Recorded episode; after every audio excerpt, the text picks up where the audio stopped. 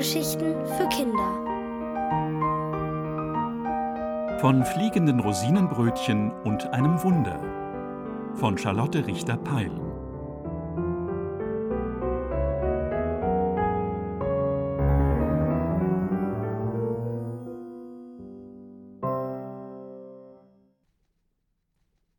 Der Konditor geht in die Luft.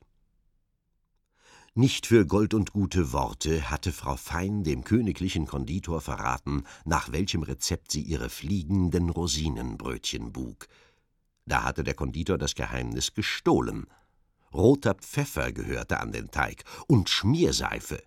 Das hatte er ganz genau gesehen, als er durch das Fenster der Backstube spähte aber die gepfefferten und geschmierten Brötchen waren dem König schlecht bekommen. Bewacht von sieben Kerkermeistern und dem königlichen Konditor persönlich, wurde Frau Fein in Ketten vor den Thron geschleift, auf dem der König saß.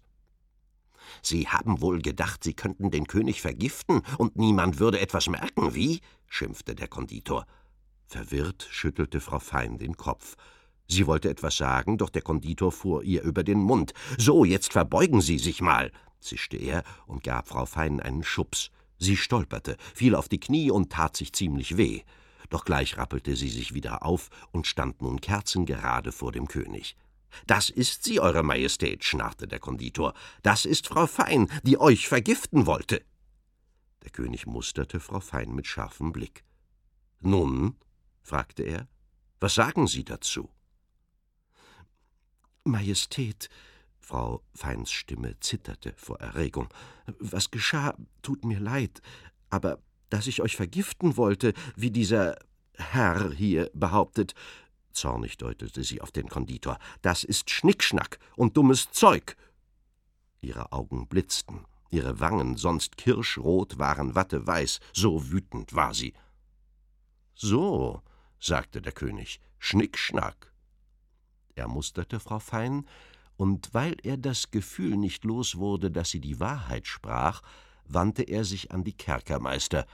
Nehmt ihr die Ketten ab!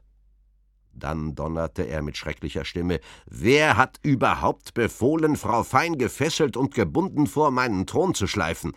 Aber das waren Eure Majestät höchst persönlich, stammelte der Konditor mit kleiner Stimme und wich zurück. Tatsächlich? zweifelte der König. Der Konditor nickte. Schafft diese Frau fein herbei, das waren eure Worte, sagte er, und seine Stimme wurde noch kleiner. Der König überlegte. Nun, das stimmt wohl. Aber sprach ich auch vom Fesseln, vom Binden und Schleifen? Nein, Majestät, gab der Konditor zu. Dann nehmen Sie, Frau Fein, dieses Zeugs ab, und wenn Sie damit fertig sind, verlassen Sie bitte den Saal. Der Konditor schnappte nach Luft. Ich will Ihnen erklären, warum, fuhr der König fort. Ich glaube, dass Sie Frau Fein nicht mögen. Sie könnten versuchen, mir einzureden, ich sollte Sie schwerer bestrafen. Das möchte ich nicht. In meinem Königreich soll es gerecht zugehen. Erst wird darum Frau Fein verhört und dann Sie. Bitte warten Sie vor der Tür. Der Konditor schnaufte. Unverschämtheit. Das war nun der Dank für all die Mühe, all den Ärger. Man verwies ihn des Saales, man schickte ihn hinaus. Doch er musste dem König gehorchen. In den Kerker sollte man sie sperren, knirschte er Frau Fein beim Hinausgehen zu. Oh, dass man so wütend sein konnte. Wie immer, wenn er wütend war, brauchte der Konditor sofort eine Scheibe Knäckebrot. Knäckebrot, das krachte und knirschte beim Kauen. Er rannte in die Schlossküche. Kein Knäckebrot, nicht ein Krümelchen. Er hatte schließlich den ganzen Morgen Rosinenbrötchen gebacken, mit Schmierseife und rotem Pfeffer. Das trieb dem Konditor erneut die Zornesröte ins Gesicht. Wütend sauste er auf die Straße, sauste immer weiter. Seine Wut trieb ihn voran, bis er keuchend stehen blieb. Vor der Bäckerei von Frau Fein. Die Tür stand offen. Die Kerkermeister hatten sie nicht zugezogen, als sie Frau Fein ins Freie zerrten. Der Konditor trat ein. Würde er hier ein Knäckebrot finden? Fluchend wühlte er in den Regalen. Nichts. Schwitzend hielt er inne. Da! Es rappelte und klapperte, und zwar in der Dose auf dem Ladentisch. Der Konditor nahm die Dose in die Hand, er befühlte sie, er untersuchte sie.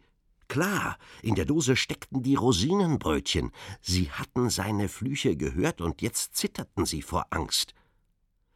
Weil es in dieser verflixten Bäckerei kein Knäckebrot gibt, knurrte der Konditor, werde ich halt die Rosinenbrötchen rösten, bis sie hart wie Pflastersteine sind. Jawohl, diese Brötchen werde ich vertilgen, dass nicht ein Krümel übrig bleibt. Fort mit allen Rosinenbrötchen, sie haben mir nichts als Ärger gebracht.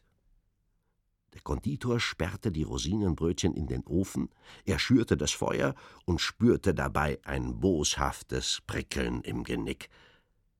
Die Brötchen brutzelten und bräunten und flitzten durch den Ofen und wurden hart wie Stein.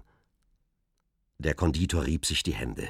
So war es gut, so gefiel es ihm. Er öffnete die Ofenklappe und schnappte sich das erste Brötchen. Es glühte vor Hitze, doch der Konditor spürte keinen Schmerz. Er biss in das Brötchen, und im selben Moment brach seine ganze Gier und Wut mächtig durch und überwältigte ihn an Leib und Seele. Wie im Traum stopfte er sich ein Brötchen nach dem anderen in den Mund, er schluckte ohne zu kauen, hart wie ein Stein rutschten die Brötchen durch seine Kehle. Von ihrer Süße schmeckte er nichts. Doch das war ihm egal. Die Rosinenbrötchen sollten verschwinden und mit ihnen alles Süße, alles Wunderbare, restlos und für immer. Und dann würde Frau Fein in ihre Bäckerei zurückkehren und weinen. Die armselige Frau Fein, die lächerliche Frau Fein. Oder besser noch, sie wanderte in den Kerker, verurteilt vom König.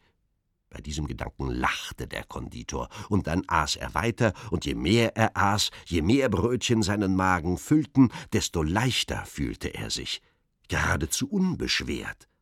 War das nicht seltsam? Keineswegs.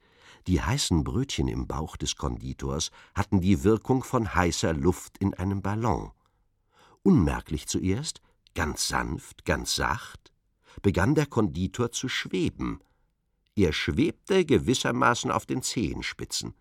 Dann plötzlich tat er einen Ruck und stieg hinauf zur Decke, und weil da oben eine Luke war und die Luke offen stand und der Konditor gerade eben hindurchpasste, entschwebte er durch das Dach der Bäckerei und hob sich hinauf in den Himmel wie eine Wolke, wie ein Ballon, gefüllt mit heißen, fliegenden Rosinenbrötchen.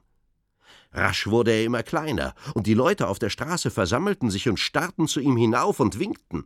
Später behaupteten sie, noch von ferne hätten sie sein zornig rotes Gesicht gesehen. Er ist vor Zorn in die Luft gegangen, sagten sie. Aber das stimmte nicht, nicht ganz. Frau Fein hätte gewusst, was wirklich geschehen war. Sie kannte sich aus mit den fliegenden Rosinenbrötchen. Man durfte sie niemals heiß und in großen Mengen verzehren. Doch Frau Fein war noch immer im Schloss des Königs, und sie überlegte, wie um Himmels willen sie ihm die Geschichte mit dem roten Pfeffer und der Schmierseife erklären sollte.